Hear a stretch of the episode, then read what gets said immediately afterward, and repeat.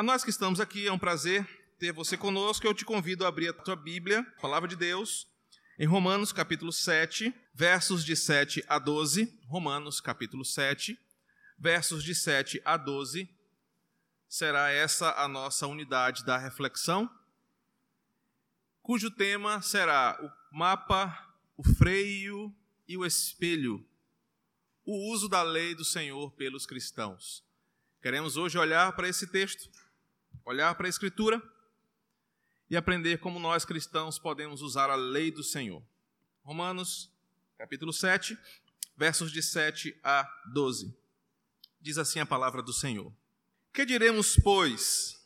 É a lei pecado? De modo nenhum. Mas eu não teria conhecido o pecado senão por intermédio da lei. Pois eu não teria conhecido a cobiça se a lei não dissera: não cobiçarás. Mas o pecado, tomando ocasião pelo mandamento, despertou em mim toda sorte de concupiscência, porque sem lei está morto o pecado. Outrora, sem a lei eu vivia, mas sobrevindo o preceito, reviveu o pecado e eu morri.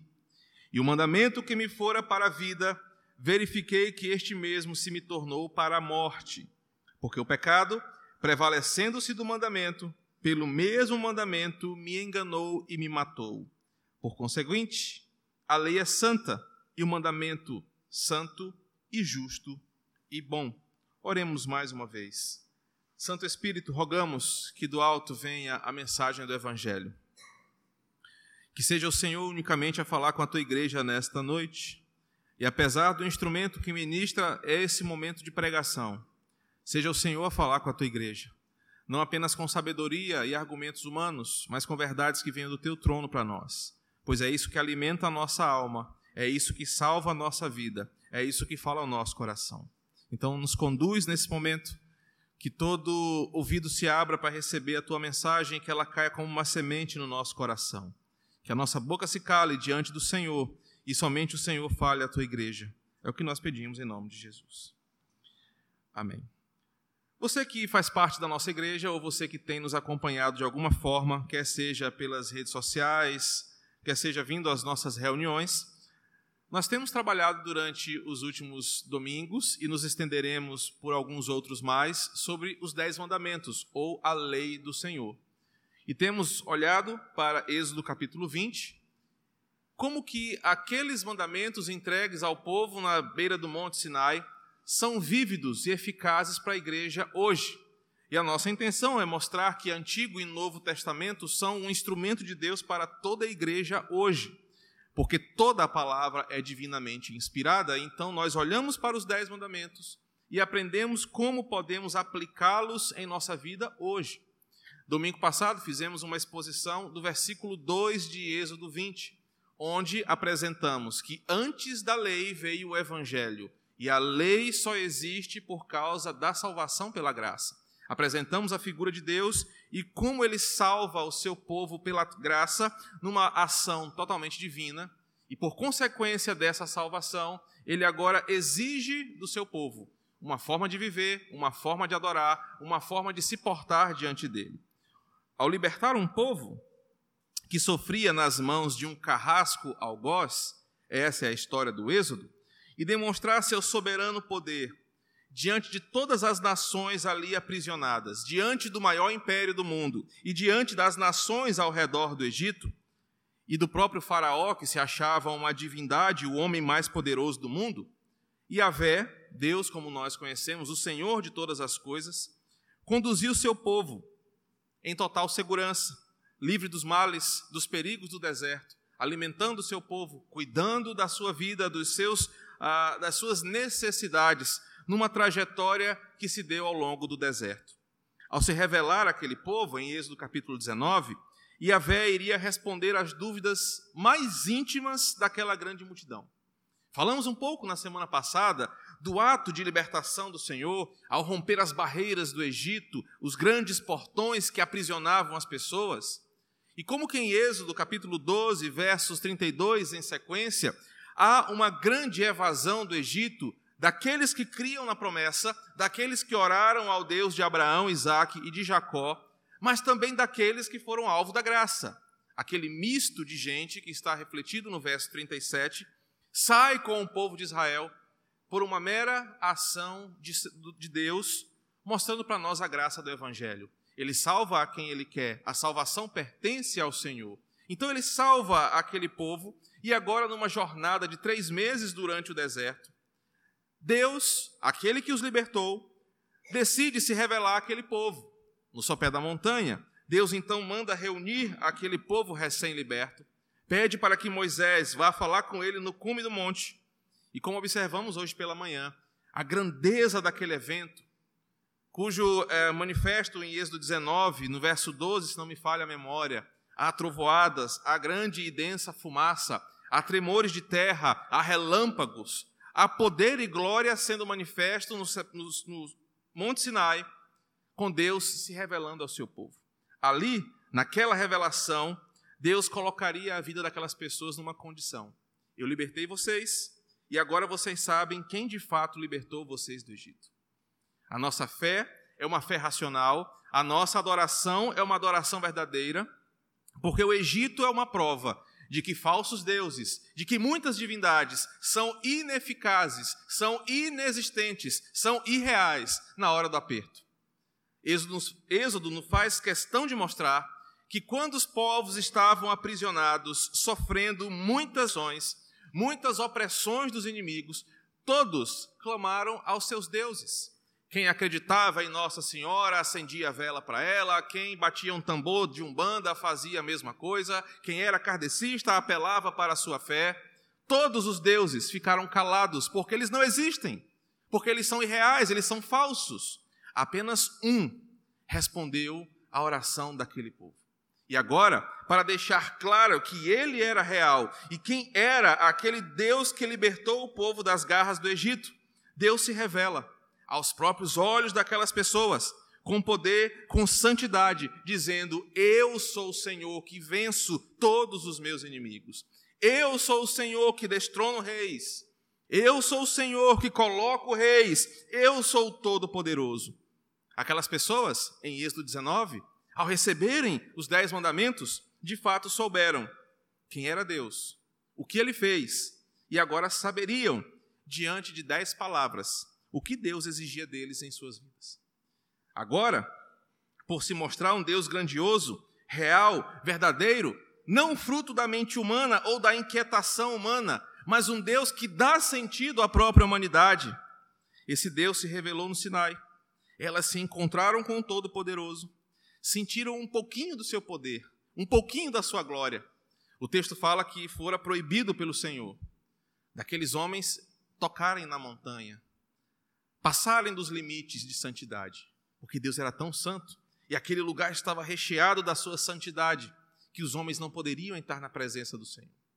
Pastor Júnior citou hoje pela manhã a representação do Sinai como uma prévia do julgamento das nações. É diante desse Deus glorioso, poderoso, desse Deus majestoso e temível, que todas as nações, eu e você, um dia estaremos diante dele em juízo. E esse Deus Santo, agora que se revela àquele povo, diz para aquele povo que eles devem andar de acordo com as suas normas, com a sua palavra. É Deus quem dita o que aquele povo tem que fazer. Ao dar a sua lei para aquele povo, Deus estabelece com eles uma forma exata de adoração, ética, santidade e compromisso. Deus, por ser Deus, e nós, por sermos humanos, devemos agora andar de acordo com o que Deus manda. Não de acordo com o nosso coração, não de acordo com o que nós imaginamos estar certo, não com os nossos próprios dez mandamentos, mas com a lei do Senhor, que ensina sobre o Senhor, que fala sobre a sua verdade e a sua santidade. A lei ensinava o povo a viver de um jeito que Deus determina. E por que isso é importante para nós? Porque além da religião, além das nossas filosofias, dos nossos rituais de purificação, além de qualquer outra coisa, a lei falava sobre a intimidade do coração, da vida pública, do trabalho, da escola, da vida na família. Deus deu a sua lei e tudo relacionado a ela para que os crentes em seu nome não vivessem a sua própria sorte, não vivessem do seu jeito, não vivessem as suas normas, mas vivessem do jeito do Senhor. A lei, então, servia ou ainda serve para orientar todas as nossas demandas. A lei não serve apenas para estabelecer um conceito religioso. Não, Deus fala sobre os dez mandamentos para que eu os viva apenas no domingo. A lei do Senhor serve apenas para questões religiosas.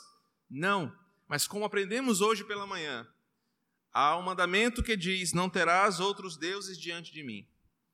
Fala da vida dentro da igreja e fora da igreja. Fala em não amar mais o meu trabalho do que ao Senhor. Fala de não amar mais uma vida atlética, de corrida, academia e etc e tal, mais do que ao Senhor. Fala de não amar mais o meu companheiro do que ao Senhor. Fala de adorar apenas a Ele em qualquer circunstância da minha vida. E a partir dessa adoração centrada em Deus, organizar a minha própria agenda, os meus próprios desejos, as minhas próprias prioridades para estar diante do Senhor. É aquilo que nós temos falado. Os domingos têm sido desperdiçados por muitos crentes.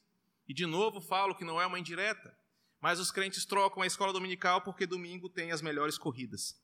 Trocam a escola dominical porque domingo é o melhor dia de ir para a praia. Porque domingo é o melhor dia de fazer tantas coisas. São idólatras que adoram outras coisas e que desobedecem ao Senhor, que diz que nós devemos estar na sua casa para adorar o seu nome. Lembra-te do dia de sábado para o santificar. Os dez mandamentos são tão práticos que você será constrangido nas coisas mais simples da sua vida. Ao cobiçar ter uma casa maior do que a que você tem, ao cobiçar ter um emprego melhor do que você tem, porque você viu alguém passar num concurso, você corre o risco de quebrar um mandamento. Ao dar a lei para o seu povo, Deus está instruindo o coração daquelas pessoas a viverem não apenas de forma religiosa, mas viverem de todas as maneiras, agradando ao Senhor e à sua palavra.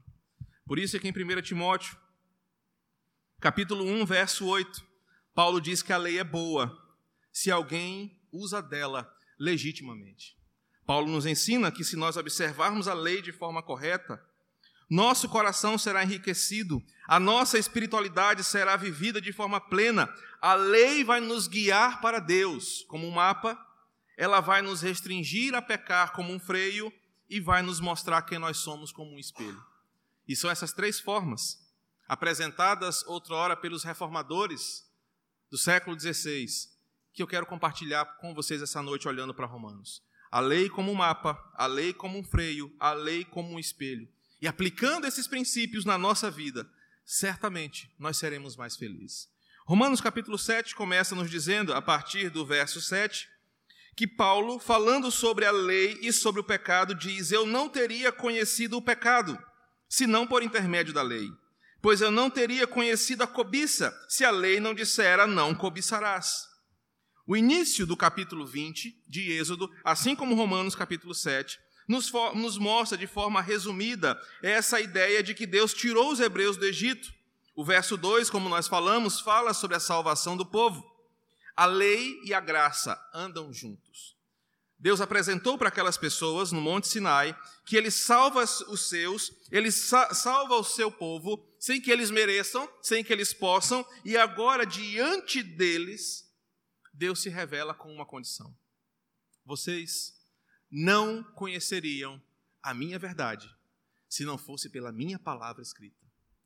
Vocês não conheceriam a forma de viver que me agradasse, porque vocês estavam presos em Êxodo capítulo 7, verso 16, a ordem para Faraó era a seguinte: Deixa o meu povo ir, para que me sirva no deserto. Deixe que o meu povo vá, para que eles adorem ao meu nome e ofereçam sacrifícios a mim. Deus queria se revelar ao seu povo. Deus queria se apresentar para o seu povo, porque desde o começo, Deus tem um plano de reunir uma igreja para adorar ao seu nome, se revelar a esta igreja e no final de todas as coisas, reunir todos os crentes de todas as eras para adorarem o seu nome de forma santa e gloriosa. Com o povo preso no Egito, com o povo aprisionado, sendo torturado, impedido de adorar ao Senhor, com o povo impossibilitado de erguer as suas mãos aos céus e cantar a esse Deus, o povo estava impedido de servir ao Senhor. de conhecer a Deus e a sua lei. Então, Deus, em sua atitude libertadora e de salvação, primeiro cumpre a sua promessa: eu libertei vocês. E depois de cumprir a sua promessa, ele dá ao seu povo uma forma santa de viver. Ele dá ao seu povo um jeito de viver que agrade ao Senhor. Por isso, o nosso corpo não é mais nosso. O nosso corpo é do Senhor. Por isso, a nossa mente não é mais nossa, a nossa mente é a mente de Cristo. Por isso, as nossas atitudes não servem mais para nós, mas servem para adorar ao Senhor. Os reformadores chamavam esse uso de uso didático da lei. Deus ensinou o seu povo a viver de uma forma que ele vá para o céu.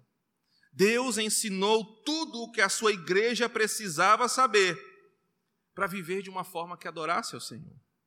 Entretanto, quando nós trocamos a palavra de Deus, que é um mapa que nos mostra o caminho que nós devemos seguir para chegar até o céu, para chegar até o coração de Deus, para chegar diante da Sua presença, e trocamos essa palavra por experiências místicas, pelo ceticismo ou por outras fontes de conhecimento, nós andaremos vagando no deserto desnorteados.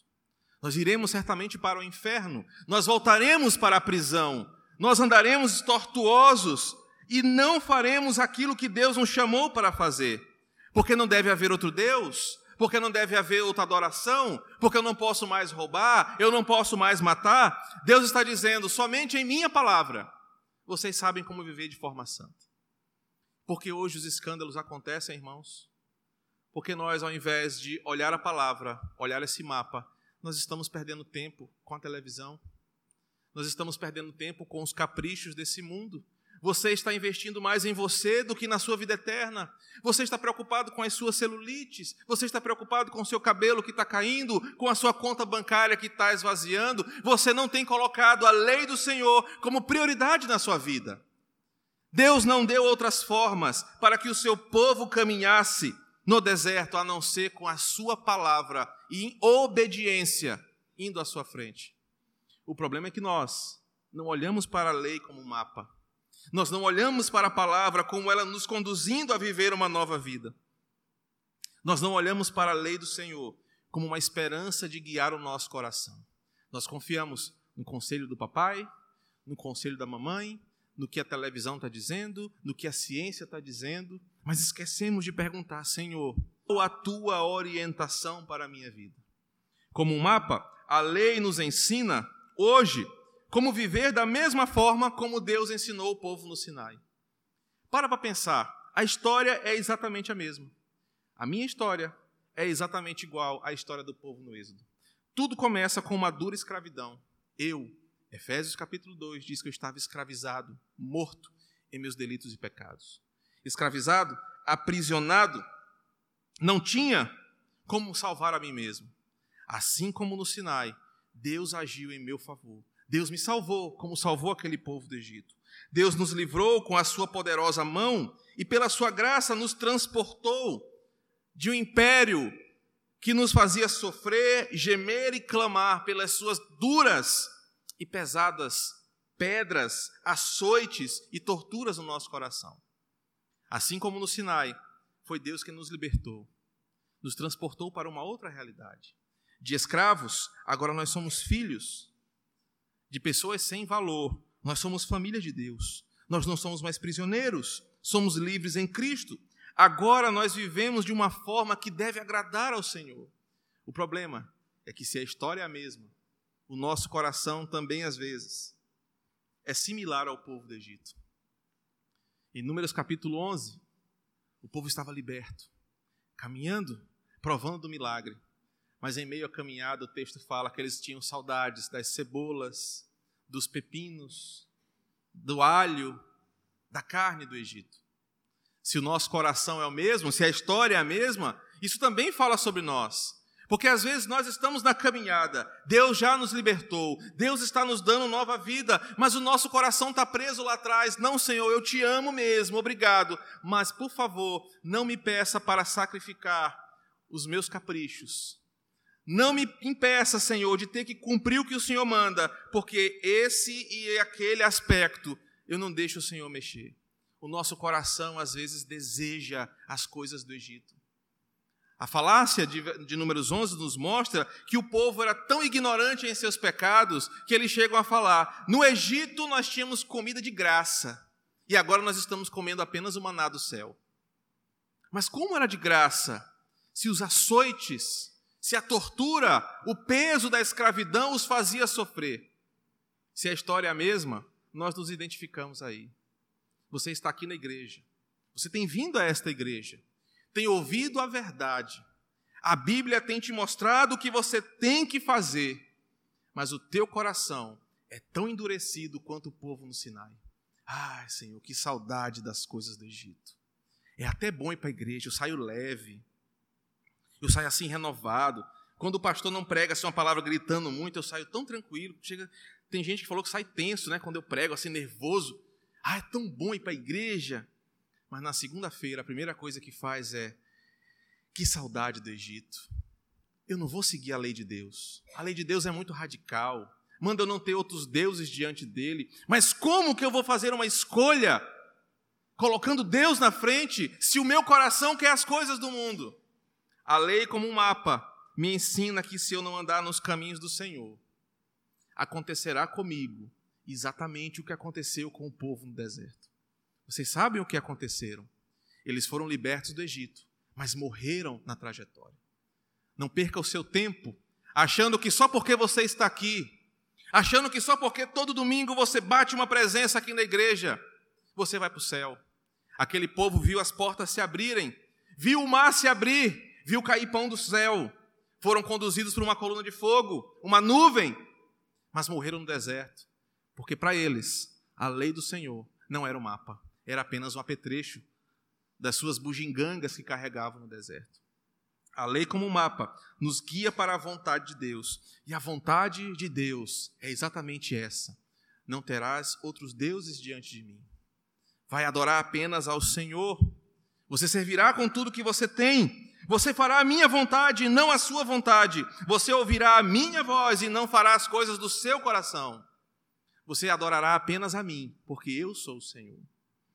O segundo uso da lei, assim como Paulo diz em Romanos 7, que ele só conheceu o pecado por intermédio da lei, foi a lei quem mostrou para Paulo uma forma como ele adore ao Senhor e controle o seu próprio impulso.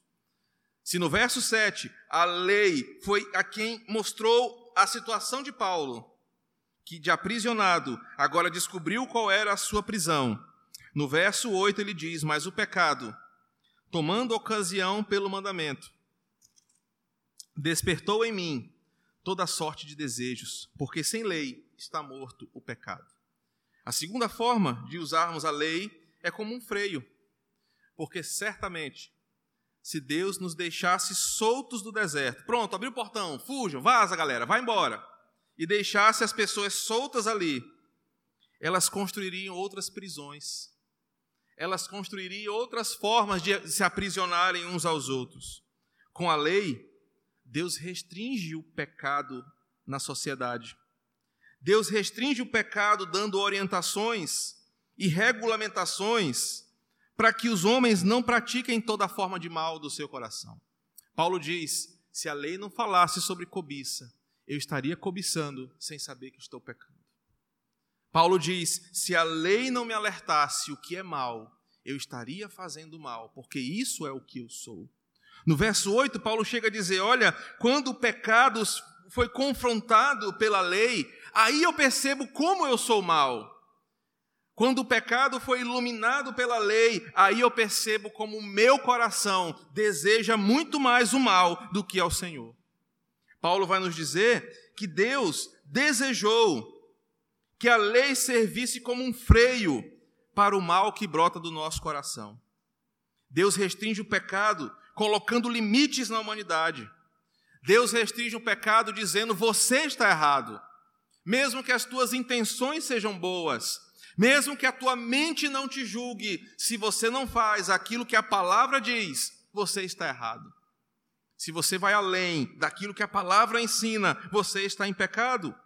Por isso que Calvino, comentando isso, sobre como Deus usa a lei para nos frear, dos nossos males, de como tão mal nós somos e tão corruptos nós vivemos, Calvino chega a dizer que a lei faz por meio de ameaças, punições, julgamentos e denúncias, refrear aqueles que, a menos que não sejam forçados a isso, não têm consideração nenhuma pela retidão e pela justiça.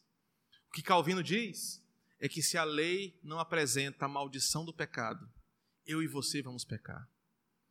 E eu vou dar um exemplo que pode ser muito útil aqui. A lei vai revelar o que é pecado para nós, para que nós possamos repudiá-lo, para que nós possamos temer fazer, temer pensar em pecar. A lei é muito clara para que você saiba o que é pecado, por causa da punição e do Deus que se revelou no Sinai, você tema pecar, tema apenas pensar em pecar. Mas quando a lei não está no nosso coração, o mandamento diz: não adulterarás. E crentes adulteram.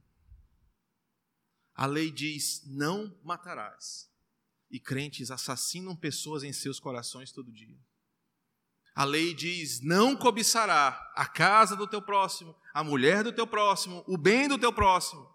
Crentes cobiçam aquilo que não é seu. E por que isso acontece?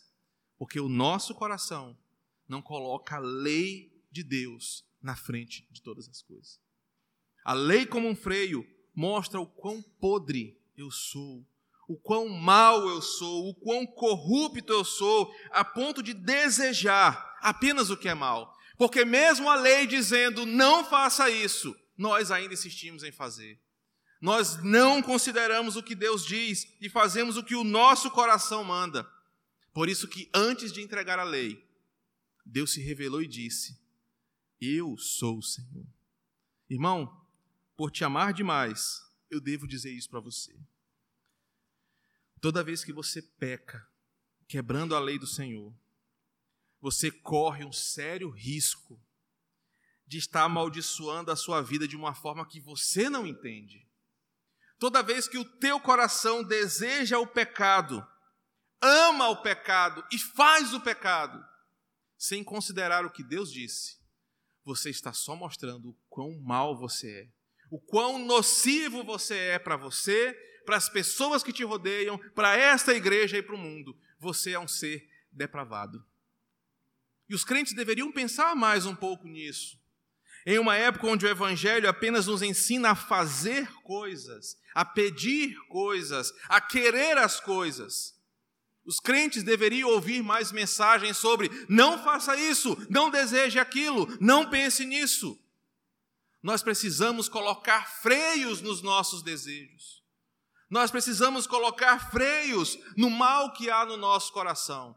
Porque muitos crentes, e talvez alguns aqui essa noite, já estão tão mergulhados no pecado que não importa mais se Deus condena ou não, eles fazem a si mesmo. A lei, como um freio, diz o seguinte: olhem para a minha palavra e vejam o quão mal vocês são. Parem de pecar, porque ao pecar vocês estão afrontando um Deus Todo-Poderoso.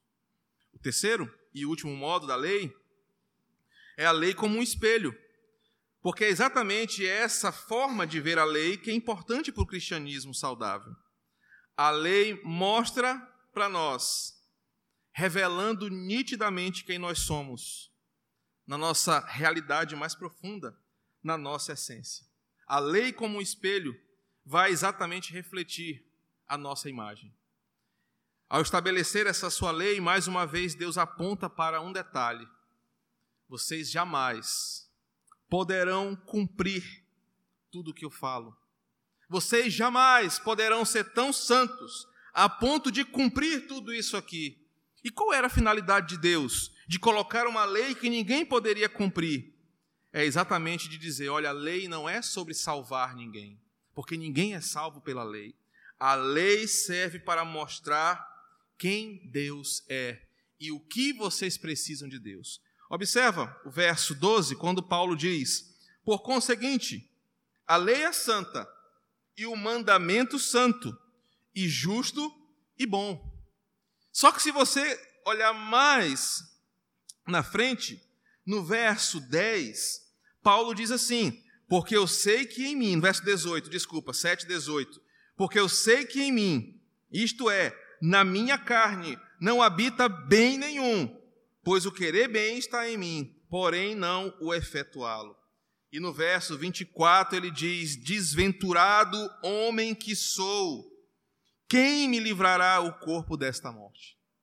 A lei, como espelho, nos foi dada por Deus para que o seu povo observasse um detalhe: Deus é bom, Deus é santo, Deus é puro. A sua lei é perfeita, a sua lei é santa e ela é muito exigente. Porque Deus é exigente. Deus não afrouxou as suas rédeas, permitindo que pessoas façam o que ele proibiu lá atrás. Deus é o mesmo ontem, hoje e eternamente, e o que ele proibiu no passado, ele proíbe hoje e proibirá eternamente.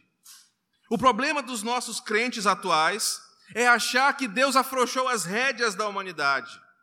E como um espelho, a lei vai nos mostrar o quanto ela é santa e quanto eu sou pecador. O pastor britânico Philip Hyken vai nos ensinar no seu livro, numa ilustração bem legal. Ele vai dizer que você está pronto para sair para um grande evento, mais ou menos esse é o momento do comentário dele, e que você, de, naquela pressa para sair de casa, é mais ou menos assim a ilustração, você acabou fazendo muitas coisas já arrumado para sair. E na hora de dar aquela saída final, você vai conferir o seu look no espelho. E você olha para o espelho e percebeu que a sua maquiagem está borrada com alguma coisa. Se você não olhasse para o espelho, você não ia perceber que você estava sujo. Mas uma coisa o espelho não faz: o espelho não limpa você. O espelho te mostra a necessidade de você se limpar. Exatamente isso que a lei faz. Ao condenar o homem, ela aponta para uma necessidade da água que vai purificar. A lei não limpa ninguém, mas a lei mostra você está sujo e precisa de uma limpeza na sua alma. Você precisa de alguém que purifique a sua vida, porque você sozinho não está fazendo isso. A lei foi dada por Deus para que seu povo observasse, em apenas dez palavras, a natureza suja do seu coração. Olhe para os dez mandamentos. Leia os dez mandamentos na sua casa. E se você disser que está livre e limpo de todos eles, eu vou pedir que o Senhor te leve numa carruagem de fogo o mais rápido possível para o céu. Sabe por que nós não podemos olhar e saber que estamos puros? Porque nós não somos. Porque nós somos sujos em nosso coração. Nós desejamos o mal. E ao olhar a lei do Senhor, ela nos mostra essa verdade. O problema é que numa sociedade da perfeição da imagem, nós queremos espelhos que nos emagreçam, o melhor ângulo da nossa foto. Nós escolhemos as coisas como vão ser. E os crentes hoje leem apenas as porções da palavra que amaciam seu coração. É a caixinha de promessa. É o Salmo 23. Todo crente sabe o Salmo 23. Mas ninguém sabe Deuteronômio 28 sobre as punições da desobediência. A lei, como um espelho, nos reflete que nós estamos sujos e precisamos de alguém que limpe o nosso coração. Agostinho, certa vez, disse que a lei reside em convencer o homem da sua enfermidade e movê-lo para invocar o remédio da graça que está em Cristo. A lei, disse Lutero, depois de nos humilhar, de nos apavorar, de nos esmagar, a ponto de nos deixar na beira do desespero, vai nos fazer suplicar por Cristo. Cristo, lava minha alma. Charles Spurgeon, pregador britânico, certa vez disse: Como a agulha afiada abre o caminho para a linha passar, assim a lei penetrante de Deus abre o caminho para a linha de prata da graça costurar minha vida. A lei, como espelho, nos serve como um instrumento de revelar quem nós somos. E diante disso, não tem outra opção. Ou você continua sujo, ou você se limpa. A lei nos é, é dada porque o plano de Deus foi sempre de mostrar o Salvador em cada letra da lei. Como espelho, a lei mostra para nós que nós mesmos não podemos nos salvar, que nós precisamos de um Salvador, que nós não temos como ir para o céu. O problema é que hoje, uma das mentiras que nós acreditamos é que nós merecemos ir para o céu.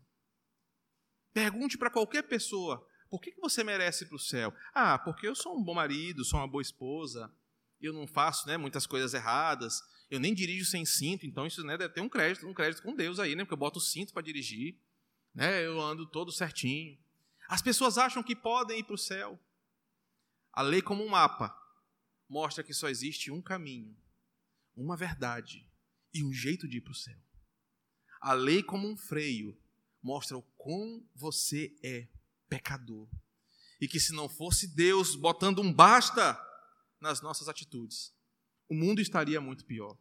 A lei, como um espelho, nos apresenta a sujeira da nossa alma. Mas ela não nos limpa. A lei não pode salvar. E ela nos leva à água limpa aquela que purifica o nosso pecado, aquela que muda a nossa existência. Por isso que quando lemos a lei, e aqui algumas aplicações são úteis para nós, com toda essa grandeza que a lei é, eu não posso achar que a lei é coisa do Antigo Testamento. Eu não posso achar que aquilo é coisa do passado, a lei é para hoje. Eu preciso ler a lei, eu preciso ler a palavra do Senhor, eu preciso deixar que ela conduza o meu coração, como a nuvem e a coluna de fogo é, conduziam o povo no deserto. A lei nos conduz à adoração, nos santifica, nos traz para perto de Cristo. Isso serve para hoje, como serviu no passado. Uma ilustração interessante também é que o povo saiu sem rumo. Eles não sabiam onde era o norte, onde era o sul, para onde iriam, mas Deus disse: sigam a minha presença. Meu querido irmão, jovem, adolescente, idoso, adulto, enquanto você seguir o seu coração, enquanto você seguir as tuas convicções, Enquanto você seguir outra referência que não seja a lei do Senhor, você vai para o inferno, você vai sofrer, você vai sentir nessa vida e na eterna o peso do teu coração pecaminoso. O povo tentou viver do seu próprio jeito no deserto e morreram. A Bíblia nos ensina o exemplo deste povo que não quis ouvir a voz do Senhor, mas ficou dizendo: Não, Deus, isso aqui é demais. Te adorar é bom, mas eu continuo indo para a minha missa todo domingo, acender a vela para São Longuinho. Não, Deus, é legal na tua palavra, mas eu continuo na tradição dos meus pais. Não, Deus, a tua palavra é boa, mas eu não posso abrir mão disso ou daquilo. Você vai para o inferno. Você vai sofrer. Você vai se arrepender. Mas só que vai ser tarde demais. Porque o mapa já apresentou o caminho e você não cumpriu. O mapa já mostrou a direção e você não seguiu. A lei nos mostra que todas essas coisas que ela apresenta como punição, como peso de Deus, é para que nós nos convertamos ao Senhor. Não é piegas, não é coisa do passado. Você e eu, todos os dias, deveríamos dizer: Senhor, converte esse coração desgraçado que só quer pecar a tua palavra. Converte esse desejo miserável do meu coração, que só quer o que é mal. Freia o desejo pecaminoso do meu pensamento, do meu corpo, da minha carne, para que eu possa te colocar em primeiro lugar na minha vida. Senhor, me lava, porque eu estou sujo, e quando eu leio a tua palavra, eu falo igual Paulo, desventurado homem que sou. O verso 25 desse texto termina: Graças a Deus por Jesus Cristo, nosso Senhor. Graças a Deus, porque a lei nos leva para Cristo, nos leva a olhar para nós, o nosso rosto sujo, e clamar por uma água que possa nos limpar. A lei do Senhor, como um mapa, como um freio e como um espelho, educam, ensinam, limpa o crente para ele caminhar para o céu. Que Deus nos abençoe com esta porção da palavra.